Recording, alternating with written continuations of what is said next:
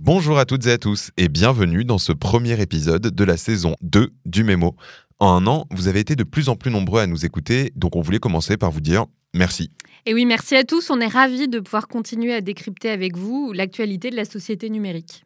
Alors, un petit changement à noter, on passe maintenant à un rythme hebdomadaire. Et donc, Germain, pour commencer, tu voulais nous parler de silence. Oui, mais d'un silence assourdissant. Nous sommes le 7 janvier 2021 aux États-Unis et que l'on soit sous le soleil du Texas ou bien dans l'hiver du Dakota du Nord, il règne le même silence. Un silence incarné par une photo de profil grisée, une bio vide de toute description, et à la place d'un flux de quelques 47 000 tweets, une mention compte suspendu. Twitter suspend les comptes qui enfreignent les règles de Twitter. Une mention qui contraste particulièrement avec le nombre de followers qui reste encore affiché, 88,7 millions. Vous l'aurez compris, il s'agit du compte de Donald Trump, 45e président des États-Unis. Et cela ne concerne pas seulement Twitter, mais aussi Facebook, YouTube. Suite à l'invasion violente du Capitole par des supporters du candidat républicain déçus aux dernières élections, les plateformes ont toutes, l'une après l'autre, pris la décision de suspendre les comptes de celui qui est pourtant encore Commander-in-Chief de la première démocratie du monde. Assisterait-on alors réellement à l'émergence d'une nouvelle forme de censure? Quels ont été les ressorts politiques mais aussi économiques qui ont conduit à cette prise de décision? Orange vous présente le mémo. Depuis quelques semaines, on a beaucoup lu sur le sujet, Marine. Ce qui n'est pas étonnant quand on sait à quel point Donald Trump était actif sur les réseaux. Pour autant, est-ce que le phénomène serait plus étendu? Selon Forbes, toujours à la suite des émeutes de Washington, Twitter aurait retiré environ 70 000 comptes liés à la théorie du complot QAnon. Ce chiffre, je le lis également dans une tribune publiée dans Wired. Rédigée par un professeur de la Harvard Business School, son titre est évocateur.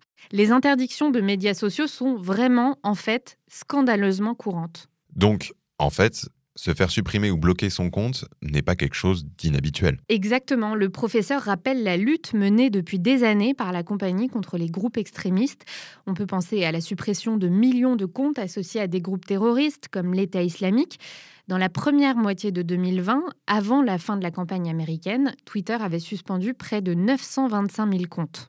Et c'est un phénomène qui dépasse largement Twitter. En fait, bannir serait même une mécanique structurante du fonctionnement d'une plateforme. L'auteur cite l'exemple de Yelp, une plateforme pour noter et recommander les commerces locaux. Pour retirer les spams, trolling, faux commentaires dans les pages des commerces, la modération est essentielle. Elle permet d'assurer une meilleure expérience utilisateur puisque seules les informations pertinentes et légitimes sur les commerces remontent. Résultat, sur une plateforme comme Yelp, ce sont en moyenne plus de 25% des commentaires qui sont supprimés. Et donc c'est décidé comme ça par des équipes dédiées Alors oui et non. Pour encadrer, il y a d'abord la loi. Et puis il y a les règles d'utilisation des plateformes qu'il faut respecter. Ces conditions générales d'utilisation ont force de loi sur ces espaces numériques. Et elles permettent même de faire respecter la loi là où elle ne s'applique pas. Je prends un exemple volontairement éloigné des réseaux sociaux.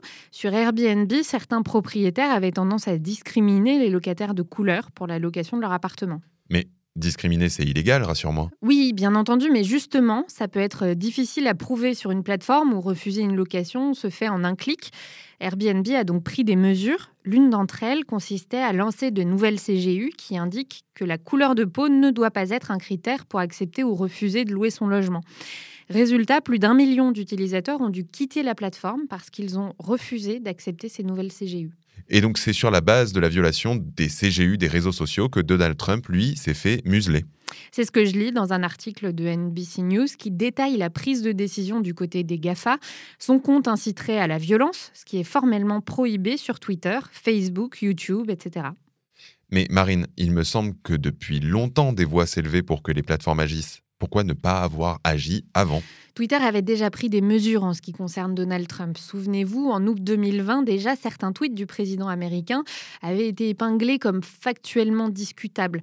Mais sur le fond, plusieurs analyses ont été formulées à ce sujet et je pourrais essayer de te répondre sur deux plans, le politique et l'économique. Qu'est-ce que tu entends par économique?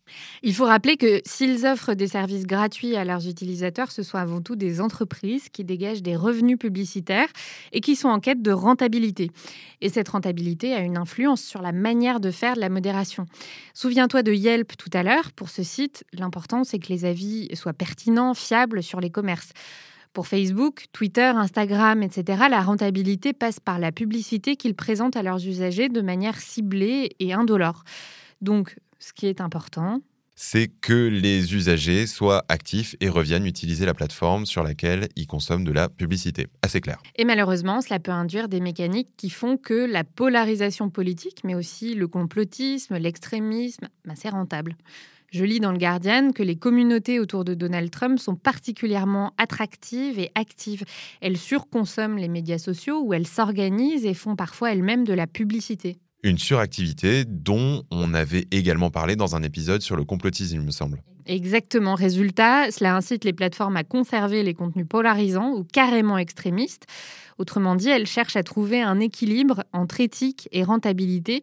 Sauf qu'in fine, c'est la rentabilité qui a le dernier mot, comme le raconte une enquête du New York Times au sein des équipes de Facebook. Bon, en revanche, je crois que la raison politique est bien plus évidente. Difficile de couper le sifflet au patron de la plus grande démocratie du monde sans créer un précédent.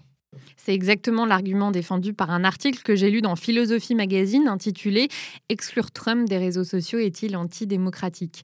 Ils font un retour en arrière dans l'histoire de la démocratie. Figure-toi que durant l'Antiquité grecque, on pratiquait également le bannissement face aux tyrans potentiels. Ça s'appelait l'ostracisme, une mesure d'exclusion temporaire. Tous les cinq ans, on demandait à l'Assemblée des citoyens grecs s'ils voulaient ostraciser un autre citoyen. Si le vote était positif, il devait disparaître de la cité pour plusieurs C'est drôle, ça me rappelle presque la grande époque des forums en ligne. Enfin, plus sérieusement, il s'agirait de défendre la démocratie avec une procédure antidémocratique Exactement, sauf que dans le cas précédent, ce sont des acteurs privés et non une assemblée de citoyens qui sont les détenteurs de ce pouvoir, d'où la réticence à l'utiliser. C'est du moins ce qu'a rappelé Jack Dorsey, PDG de Twitter, après avoir justifié le bannissement de Donald Trump de sa plateforme comme un acte de défense de la démocratie. Je le cite, Bannir Donald Trump crée un précédent que j'estime dangereux, le pouvoir qu'un individu ou une entreprise détient sur l'espace public international. Tout ceci qui ouvre de nombreuses questions en matière de régulation de ces espaces privés devenus de nouveaux lieux de la vie publique et politique. Une question que nous allons aborder la semaine prochaine. Merci à tous et à toutes de nous avoir écoutés. Si cet épisode vous a plu, n'hésitez pas à le partager tout autour de vous et à laisser une note ou un commentaire sur votre appli de podcast. Ça fait toujours plaisir. Et on se donne rendez-vous la semaine prochaine dans le prochain numéro du Mémo. C'était Le Mémo, un podcast orange.